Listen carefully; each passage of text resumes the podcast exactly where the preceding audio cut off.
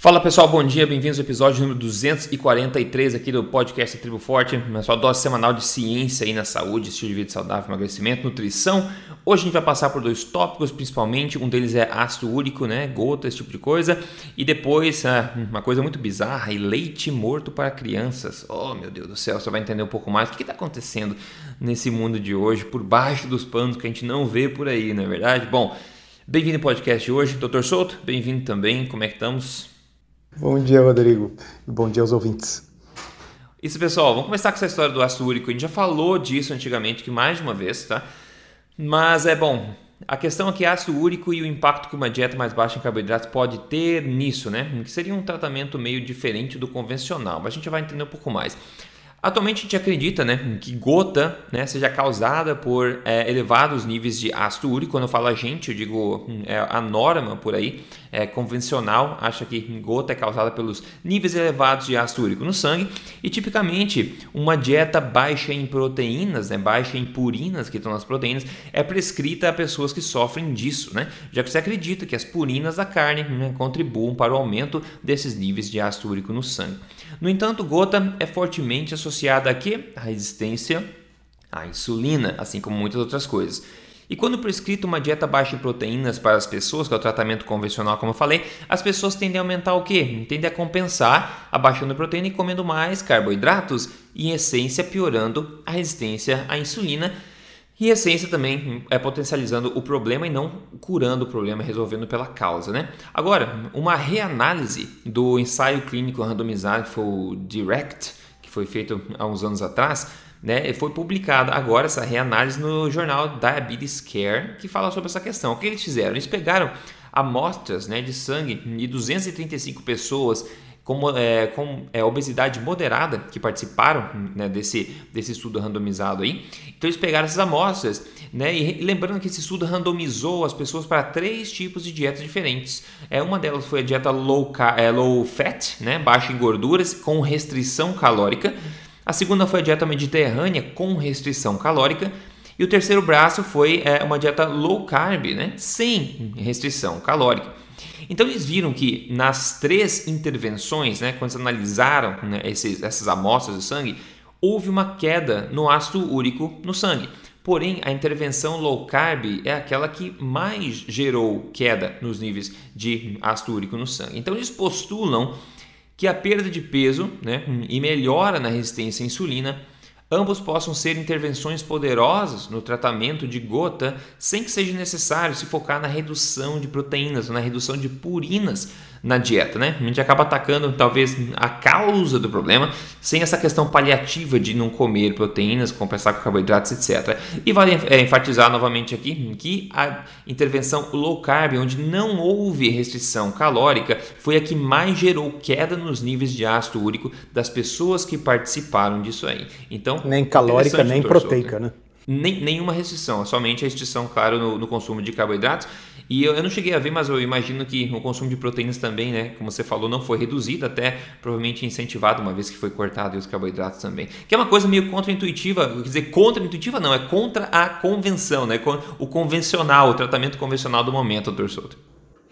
É, uh, sabe, Rodrigo, que eh, não é uma surpresa total para mim esse resultado, porque uh, eu já tinha, inclusive, incorporado em slide de aulas há alguns anos uh, um resultado parcial disso que foi publicado agora, que tinha sido publicado na forma de pôster Uh, numa apresentação num congresso de endocrinologia de uhum. anos atrás. Não posso estar errado, mas eu acho que é de 2014.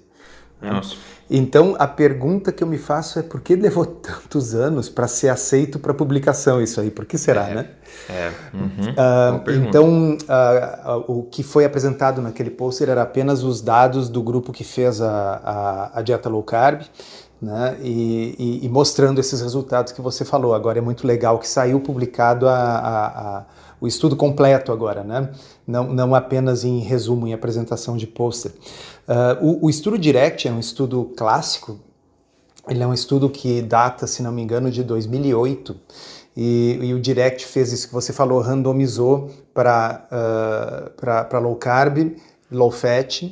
Uh, eu, eu, acho que tinha um terceiro grupo, é Mediterrânea. E eu me lembro bem, porque isso eu também coloquei em slide de, aula, de aula que, embora os grupos tenham sido uh, recomendados no que diz respeito às características de cada dieta, não se fez uma recomendação específica de proteína. E uma coisa interessante é que o consumo de proteína foi aproximadamente o mesmo em todos os três grupos. Né? O que ressalta, reforça aquilo que a gente costuma dizer, que existe uma fome específica por proteína e que a pessoa tende a continuar comendo até comer a quantidade de proteína necessária. Ora, o que, que acontece num estudo desses? O grupo low carb pode comer menos e atingir a necessidade de proteína necessária, né? uhum. enquanto um grupo low fat, porque consome alimentos nos quais a proteína está diluída, né? se você consome alimentos que são pobres em gordura, tipicamente eles são pobres em proteína também. Você está comendo pão, está comendo batata, está comendo. Né? E, e, e, portanto, você precisa comer mais quantidade, mais calorias para chegar na quantidade de proteína. Mas, enfim, a resposta é a quantidade de proteína nos três grupos foi a mesma. Se a quantidade de proteína nos três grupos foi a mesma, por que, que o ácido úrico melhorou mais no grupo low carb? Pois é, se a proteína foi uma constante, né? Por que, que variou os níveis de proteína, de, e, de ácido úrico? É. E aí você tocou na cruz do assunto, Rodrigo, que é assim, a, a gota, ela está muito associada à síndrome metabólica e resistência à insulina. E o nós que não sabemos, está, né? é, o que de ruim não está associado. Exato. E nós sabemos que low carb é a estratégia mais eficaz para a, a, melhora da síndrome metabólica e da resistência à insulina. Eu, eu, tenho uma história que eu costumo contar, eu já devo ter contado aqui no podcast, mas enfim, são duzentos e tantos episódios, nem todo mundo escutou. Eu, é, é uma história real, pessoal. Um paciente meu, que uh, meu paciente de muitos anos consultava comigo não por assuntos relacionados à alimentação, Uh, e aí esse paciente ele foi engordando com o passar dos anos e se tornou diabético diante dos meus olhos. Assim, cada ano ele vinha pior. E, e, aí eu comecei a comentar com ele ano após ano, olha, eu acho que tem que mudar a alimentação, tem que fazer uma low carb e tal. Aí uh, um belo dia ele volta 20 quilos mais magro e com os exames todos melhores. Né? E eu disse para ele assim, nossa, uh, que incrível, né? E o que, que, tu fez? E aí ele me disse, não, eu, eu, eu finalmente resolvi seguir. Né? Uhum. Comecei a tirar o açúcar, o carboidrato, o pão, essas coisas da minha dieta. Mas aí, Rodrigo, ele me contou o que, que aconteceu que ele começou a engordar. E o problema é o seguinte: ele teve uma crise de gota, né? Ah, no, no, no, no dedão do pé. E aí ele foi na nutricionista. Exatamente. E a nutricionista disse para ele que ele não podia mais comer carne vermelha. Aliás, ele tinha que evitar todas as carnes. Né? Mas ele também não podia uh, comer uh, grande quantidade de uh, feijão, de, sabe? Não podia comer quase nada. O que, que sobrou para ele comer? Sobrou pão, batata, arroz né? Uh, e, e, então ele foi buscar o auxílio do profissional de saúde que passou para ele a sabedoria convencional sobre o assunto. Que é sabedoria é bondade, né? É, sabedoria. É, é, é, a tradução do inglês, conventional wisdom. É, na realidade, é assim, a, a, a burrice convencional. Né? E, e aí ele começou a comer só carboidrato, tirar a proteína da dieta e aconteceu aquilo que era previsível, que ele engordou. O que, que aconteceu? A resistência à insulina sino metabólica pioraram e ele passou a ter mais gota. Olha só. É. Agora que ele não consumia mais tanta proteína. Por quê? Porque ele ficou diabético e obeso. E aí, com a low carb, aconteceu exatamente o que este ensaio clínico randomizado está mostrando. Ele emagreceu 20 quilos ele colocou o diabetes em remissão, a síndrome metabólica desapareceu e ele deixou de ter gota. Eu me né? pergunto o que aconteceria se ele tivesse feito o que a nutricionista fez, que na verdade ele fez, né? E depois voltasse lá, olha só, eu tô mais gordo, mais doente, mais diabético e minha gota tá piorando. O que, que eu devo fazer agora? O que, fazer... que você queria dizer? Dizer, ah, você não está seguindo o que eu não, pedi para você é fazer. É isso aí, ela dizer fazer mais forte, tem que tirar ainda mais, você tem que se tornar vegano. Né? E, então, pessoal, é, é, é interessante por quê? Porque se vocês pensarem no mecanismo, faz sentido essa história que se orienta tradicionalmente. Porque o que, que acontece? O ácido úrico ele é o final de uma via metabólica de compostos chamados purinas. As purinas estão presentes em tudo que tem DNA.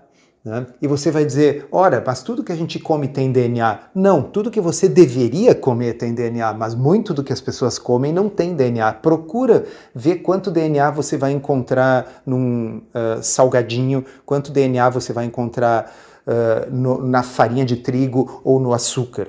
Né? Então, os alimentos altamente processados realmente eles são muito pobres em purinas.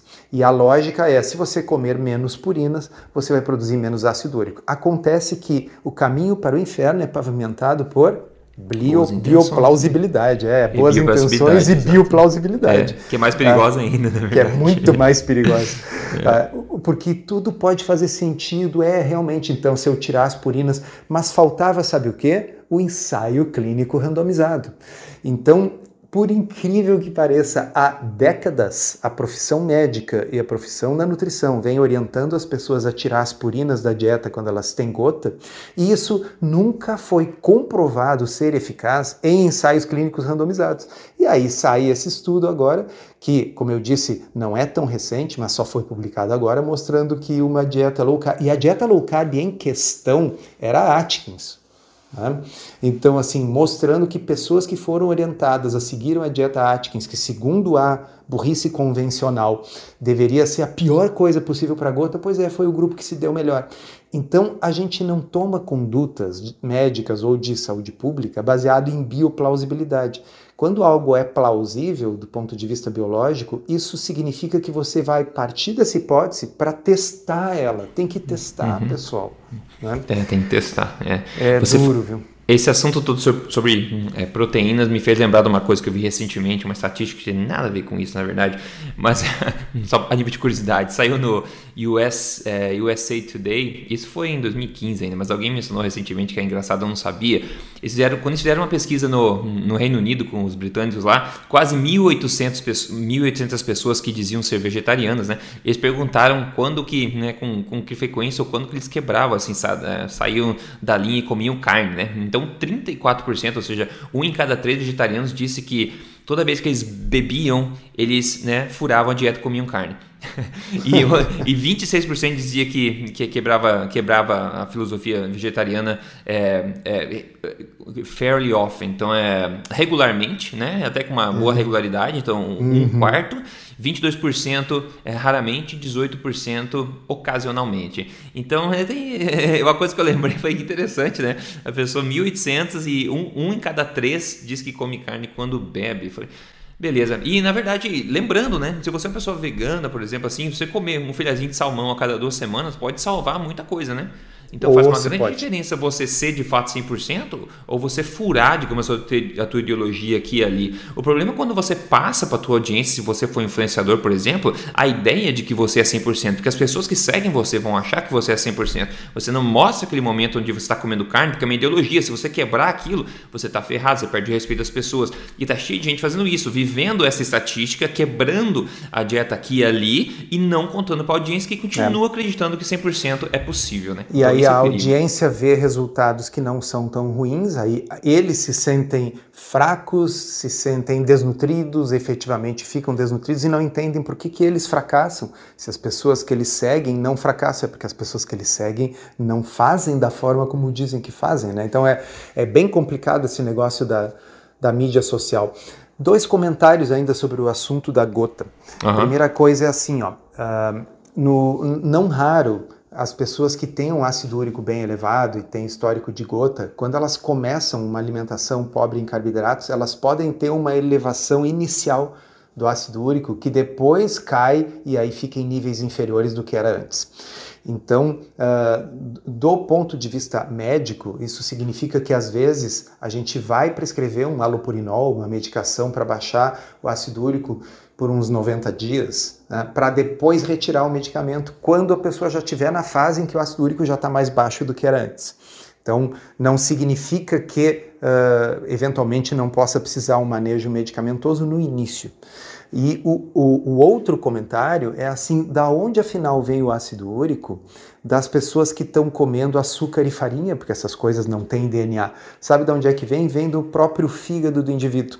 É muito parecido com aquilo que já aconteceu tantas outras vezes na nutrição. Mandaram as pessoas não comer ovos porque o ovo tem colesterol, uhum. sendo que praticamente todo o colesterol que a gente tem no sangue vem do nosso próprio fígado. Pois bem, a maior fonte de purinas de ácido úrico no corpo humano, 80% é endógeno. E por isso que quando você melhora do ponto de vista metabólico, porque você emagreceu e está com menos resistência à insulina, a produção total de ácido úrico do seu corpo diminui, embora você esteja comendo mais carne, peixe e frutos do mar. É, né? muito interessante. E... Lembrando que o ácido úrico também não é uma coisa maligna, o corpo produz, porque ele também tem função importante de antioxidante, entre outras Isso. coisas. Né? É, então, na verdade, eh, como sempre, muitas vezes o que acontece é aquela coisa que está sendo produzida, que não é maligna, que faz parte, uh, você está bagunçando porque você está comendo coisas que você não deveria. Aí você fica com insulina permanentemente elevada, o que interfere com a excreção do ácido úrico. Né? É, é muito parecido com outro mito, que é a história do sal. Né? Sim. Então, uhum. quando você tem insulina permanentemente elevada, tem resistência à insulina, o corpo retém mais sal, mais sódio nos rins. E aí o pessoal, ao invés de fazer você mudar o estilo de vida para baixar os níveis de insulina, diz para você comer menos sal. Vocês veem que é muito parecido, os erros se repetem e se repetem na, na, na nutrição e parece que as pessoas não, né, como diz aquele ditado, não aprendem nada, também não esquecem nada, né? É, é verdade. É. Realmente, a inércia é muito forte nessa questão. A burrice na nutrição é muito, uma força muito inerte aí. Ah, caramba, né? Agora, bom, assunto bizarro do dia. Vamos lá. Leite morto para crianças. Ah, Rodrigo, mas já alimentam uh, crianças com leite morto? Eu sei, né? O leite UHT lá, zero gordura, isso não é mais leite. A vaca não reconheceria aquilo como algo que saiu dela, né? Só que, bom, a gente está olhando aqui, agora é publicado dia 18 aqui, de outubro, agora, poucos dias atrás. É, é fogo, né? Tem tanta coisa bizarra acontecendo nesse mundo, é, a gente não sabe mais o que, que é exagero. É. é. parece que a gente perdeu total noção do que, que é realmente possível ou aceitável nesse mundo. Né? Existe um projeto apresentado pela Universidade de Cornell nos Estados Unidos, que é da Ivy League, né? uma das principais universidades dos Estados Unidos e tal, e foi hum, aprovado no estado de Nova York onde o intuito desse projeto é tornar o leite, né, o leite mais apetitoso e mais estável, né, mais durável para ser servido nas escolas para crianças.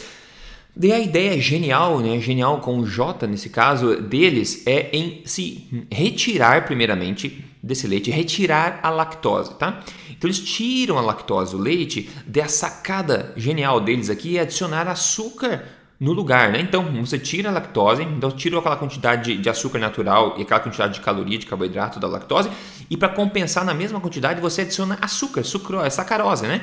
Por quê? Porque segundo eles, né, a sacarose, não, segundo eles não, a gente sabe, ela é mais doce, mas segundo eles, por ser mais doce, vai deixar o leite mais apetitoso as crianças sem aumentar a quantidade total de carboidratos, né? Que genial. Porque afinal, calorias é só o que importa, né?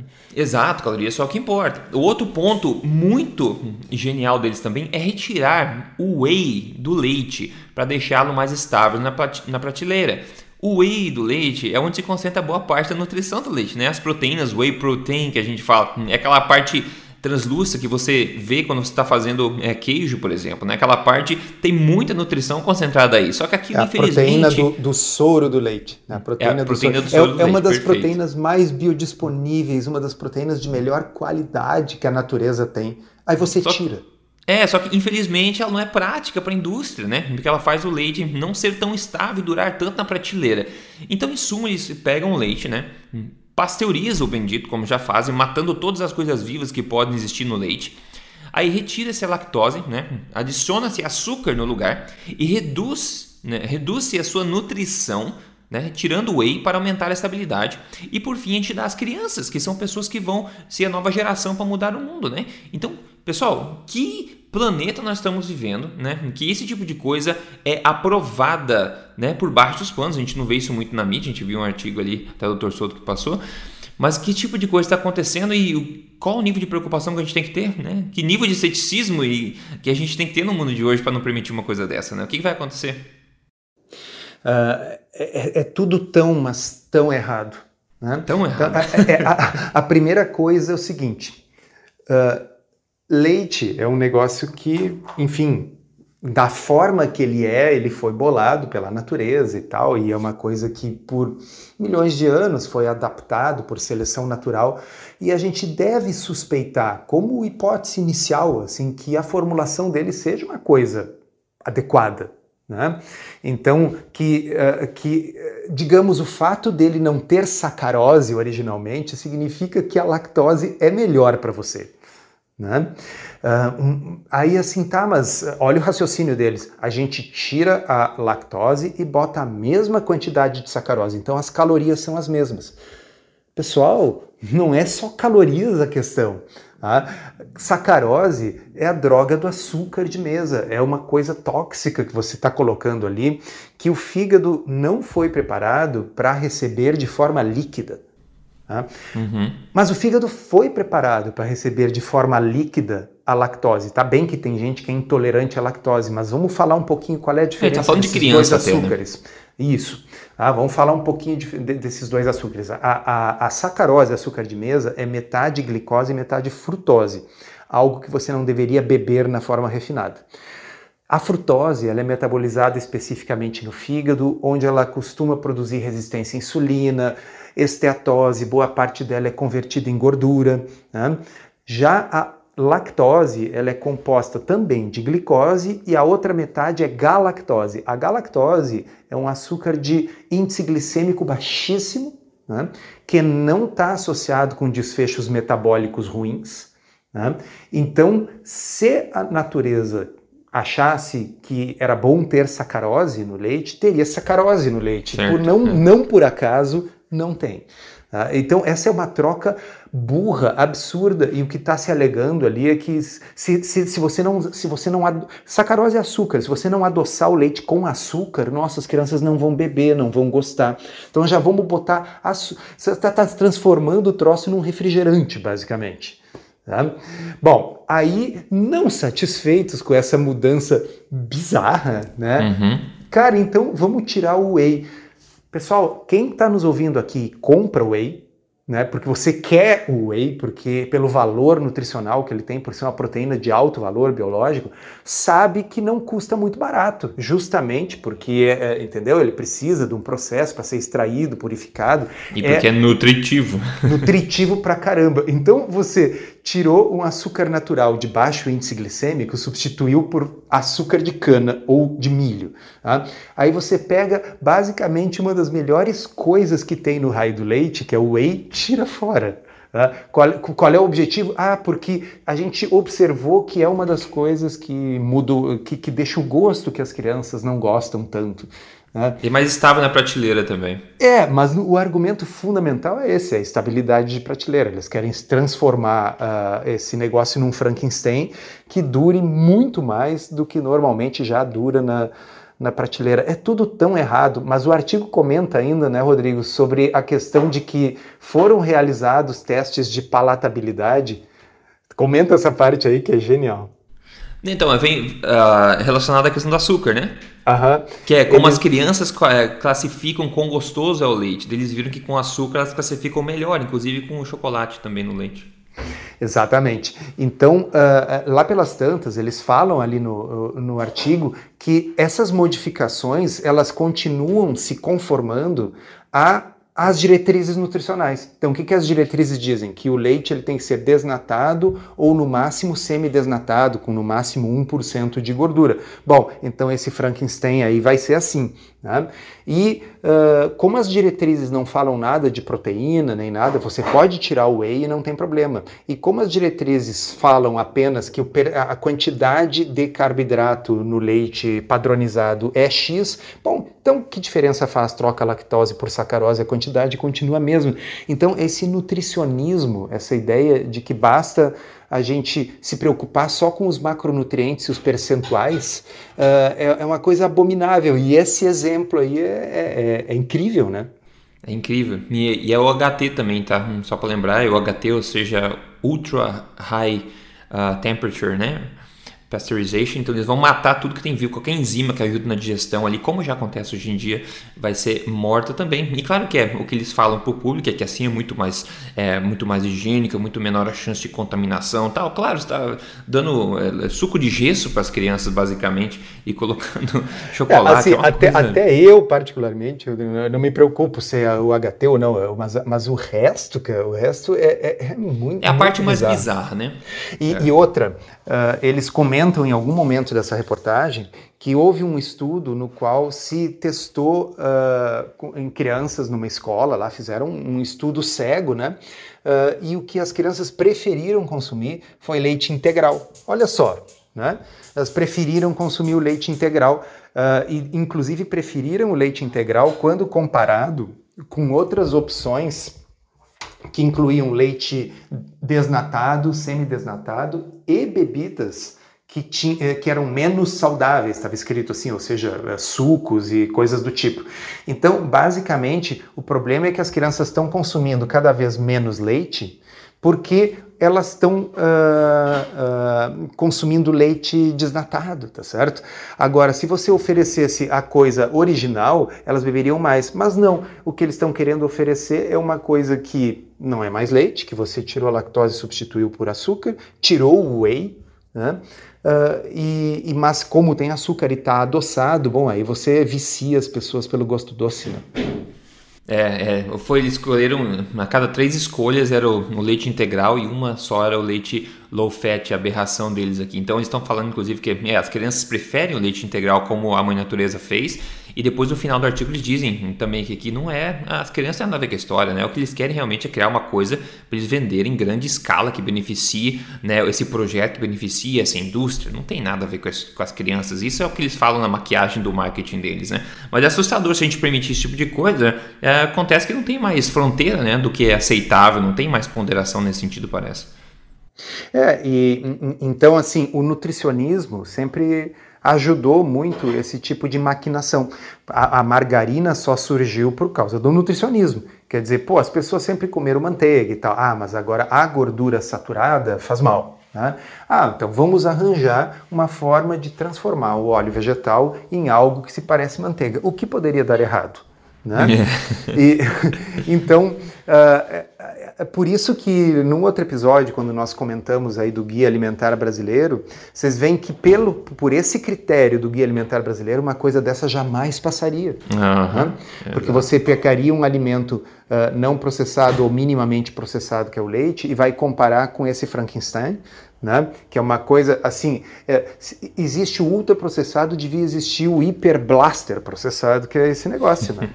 É, esse é outro nome tem que dar mesmo. É suco, suco de gesso Olha, mesmo. Vou te contar. E, mas quando você não se perde com essas besteiras e faz as coisas certas e baseadas em ciência, você vê coisas misteriosas acontecendo no espelho. Quem mandou pra gente aqui foi nossa amiga hoje que falou: Vim te agradecer por essa grande conquista, no qual estou é, conseguindo. É, sigo suas dicas de alimentação forte no jejum intermitente perdi 23 quilos. Obrigada, parabéns para você. Ela não colocou o nome aqui, ela mandou a foto antes depois. Ela, 23 quilos faz muita diferença numa pessoa, a gente consegue ver bastante aqui. Seguindo o que? Uma alimentação gostosa, nutritiva, baseada em alimentos de verdade, com base em alimentos de origem animal, enfim, nada né, como a mãe natureza sempre fez, sem se perder nesse nutricionismo, todas essas balelas todas. Então, parabéns para ela aqui. Se você quer ajuda para seguir isso passo a passo, você já sabe, é código emagrecerdeves.com.br, focado em emagrecimento para pessoas que querem emagrecer permanentemente, focado em ciência, ok?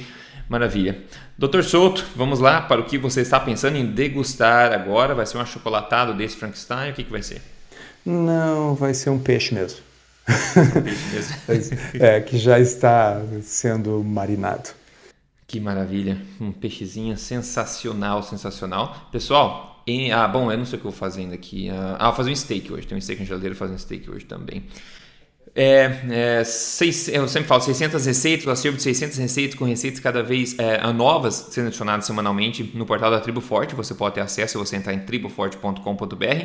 Tem bastante coisa interessante. Inclusive, semana passada eu compartilhei umas coisas que a Poliana compartilhou, como por exemplo, omelete de chocolate. Pois é, meu Deus do céu, tem coisas bem interessantes, diferentes lá dentro. Inclusive, muitas sobremesas também que vem da criatividade da Poli lá. Então, se você quer ter acesso a mais de 600, como eu falei, é, receitas, entre em triboforte.com.br no mais, siga a gente aí nas mídias sociais, Rodrigo Polenço, estou em todo lugar, no Instagram lá, o Dr. Souto no, Telegram, o DR Souto, tem também a blc.org.br, Associação Brasileira Low Carb, que você pode seguir também, para se né, no, nós juntos andarmos em frente, nos protegendo desse nutricionismo aí e servir de exemplo para tentar inspirar outras pessoas a seguirem a, a boa prática aí da, da ciência ao invés desse monte de balela. Né? Doutor Souto, é isso então. Obrigado aí pela atenção e podcast que vem a gente está aí de novo.